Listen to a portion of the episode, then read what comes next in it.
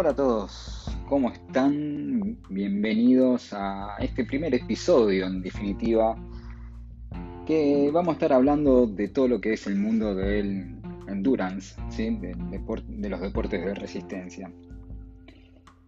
En esta ocasión vamos a hablar un poquito de cómo comenzar a correr. Seguramente en algún momento eh, todos pasamos o todos quieren arrancar eh, con el, meterse en el mundo del running.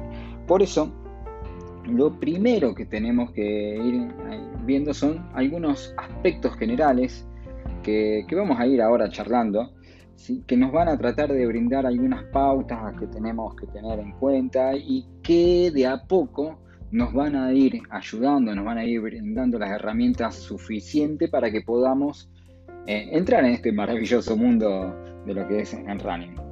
Lo primero que siempre, siempre recomiendo para todo aquel que quiera comenzar a, entrenar es eh, hacerse un chequeo, ¿sí? Los famosos chequeos médicos en donde le hacen estudios, análisis eh, generales de sangre, eh, un electrocardiograma, inclusive este, sería muy valioso una ergometría, en donde nos va a indicar a nosotros si está dispuesto o no el, cuerpo, o el organismo o el deportista, para empezar a hacer actividad física de manera saludable.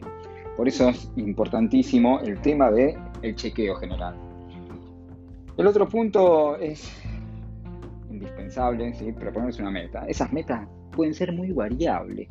Eh, después en los comentarios eh, de cuál sería, cuáles son tus metas, pero es tan bueno escuchar las metas de los diferentes deportistas que yo vengo entrenando hace muchísimos años y que en líneas generales yo me acuerdo una frase eh, de una, una, alumna que hoy, hoy por hoy está viviendo en Australia que planteaba que ella entrenaba para comer, para poder comer sin culpa. Es muy bueno eso.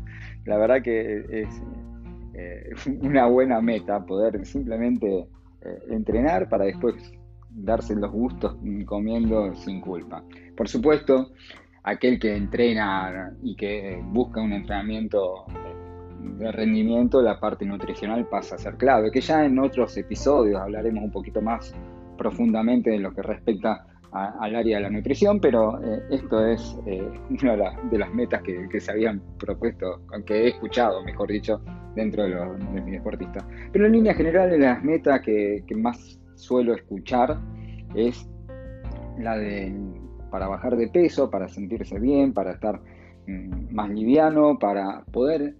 Y esas son las principales. Después vienen metas eh, que te plantean de entrada, que es correr tal carrera, correr una carrera de calle de 10, de una media maratón, una maratón, pero en definitiva uno de los, o mejor dicho, cualquiera de los deportistas lo que hacen es buscar este tipo de, eventos para, para justificar empezar a sentirse mejor, empezar a buscar una vida un poquito más saludable, empezar a, a correr para mejorar su estado de salud. Por eso las metas, plantear una meta es, indispensable. Y, esto de las metas eh, eh, parece a veces que no lo tomamos muy en cuenta o lo pasamos muy desapercibido, pero si no tenemos una meta bien clara es muy difícil que podamos llegar a cumplir con el objetivo tal como lo deseamos. Eh, es preferible buscar una meta clara como ser, necesito bajar, por ejemplo, necesito bajar 3 kilos de mi peso corporal. Bueno, para eso quiero empezar a correr. Listo. Una vez que logre ese objetivo, seguramente vendrán otros objetivos. Si uno pretende objetivos muy grandes, ¿sí? de no estar corriendo y de golpe plantearse el objetivo de correr, correr una maratón, correr 42K, o correr una ultramaratón, o un Ironman, o lo que sea, seguramente eh, el camino es muy largo y puede llegar a frustrarse en el camino. frustrarse en el sentido que empieza a no sentirse cómodo o no encontrar las mejoras de rendimiento rápidos.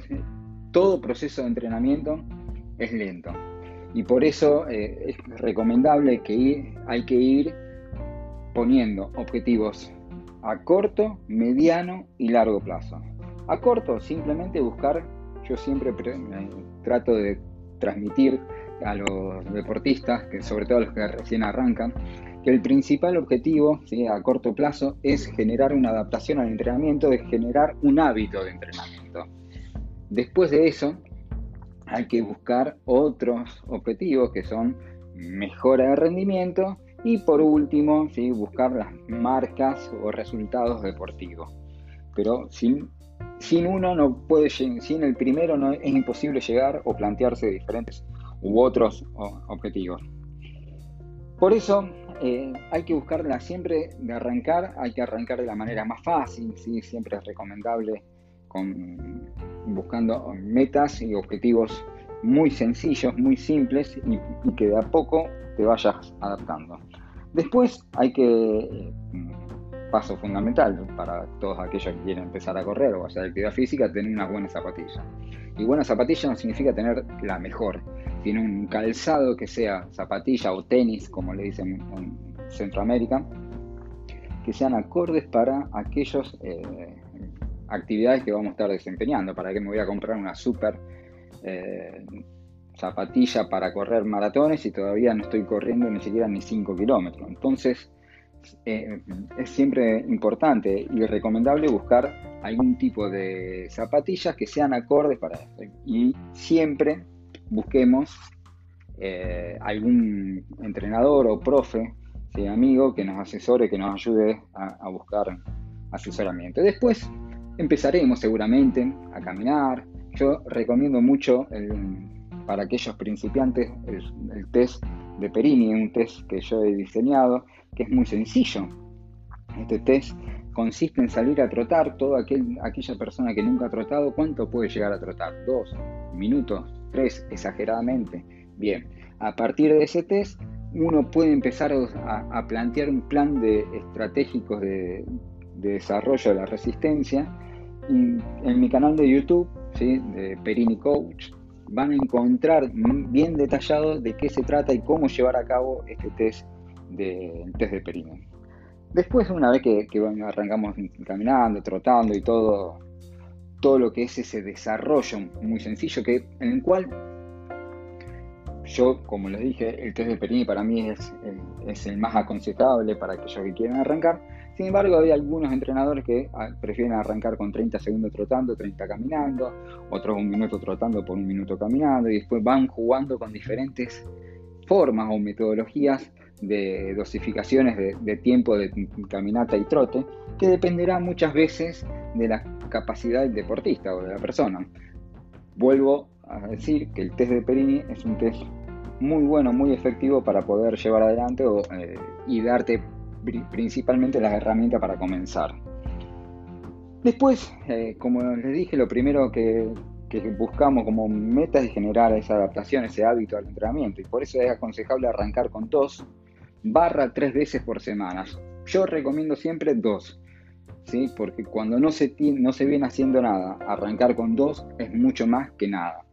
Y después, a partir de la tercera semana, comenzar con ese tercer día si es que ya previamente se disponía de tres días. Hacer dos semanas entrenando dos veces por semana y ya en la tercera semana poder agregar un día más. No nos olvidemos que acá los, entrenamientos que vamos a estar llevando a cabo no solamente van a ser de correr, sino que también va a ser indispensable trabajar todo lo que es la musculatura y no solo pensando en, lo que se le llama el core o zona media, sino también fortalecer con ejercicios de propiocepción lo que es tobillo, rodilla y cadera, que son fundamentales para poder prevenir cualquier tipo de lesión que van a ir eh, o que pueden llegar a surgir a raíz de la carga de trabajo o de entrenamiento. Por eso la resistencia se va generando con, de a poco, se va generando paulatinamente, pero si nosotros no empezamos de a poco a través de, estos test de Perini o, a través del desarrollo, como ustedes plantearon, o, como algunos entrenadores plantearon, hacer un minuto de trote por uno de caminata, 30 segundos de trote por uno de caminata. Sea como sea, lo que están buscando siempre es la adaptación a lo que es la resistencia aeróbica. Ya, eh, si conoces un poco de este mundo, sabrás que la resistencia es la capacidad de soportar o resistir contra la fatiga. Es decir, que es la capacidad que, que tenemos que generar para que esa fatiga que aparece cuando uno se agota, aparezca lo más tarde posible. Mientras más tarde aparezca significa que somos más resistentes. Y eso es lo que hay que ir generando paulatinamente en todos los deportistas o en todos los aquellos que quieren comenzar en el mundo del running o en cualquier tipo de actividad de endurance aeróbica. Lo mismo digo en lo que respecta a la bici.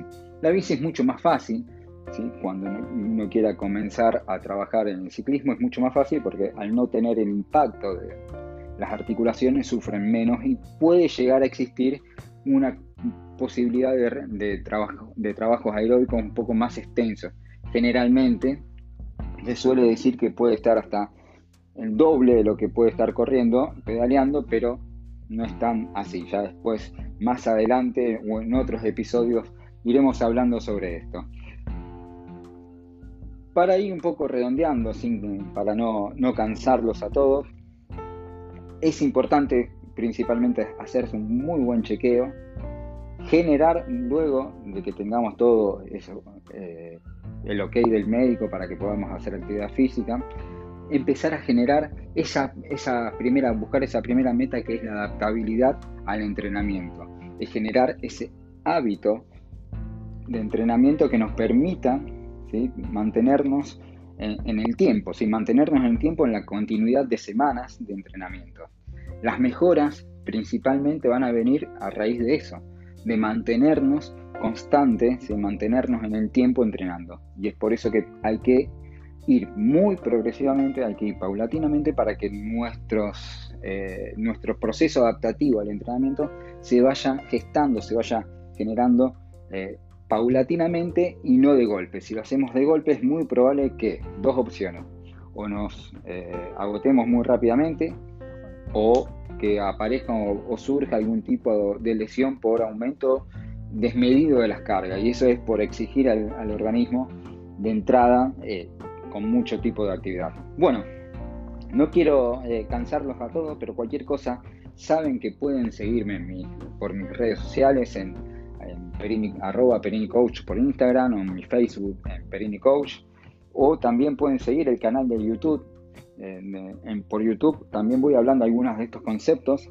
Hay incluso un, un, video cargado relacionado sobre este tema y más precisamente sobre lo que es el test de Perini. Así que se los recomiendo. Cualquier cosa pueden también escribirme a mi correo electrónico sebastián perinicoach, perinicoach.com. Será hasta un próximo episodio y nos vemos en la próxima. Chau, chau.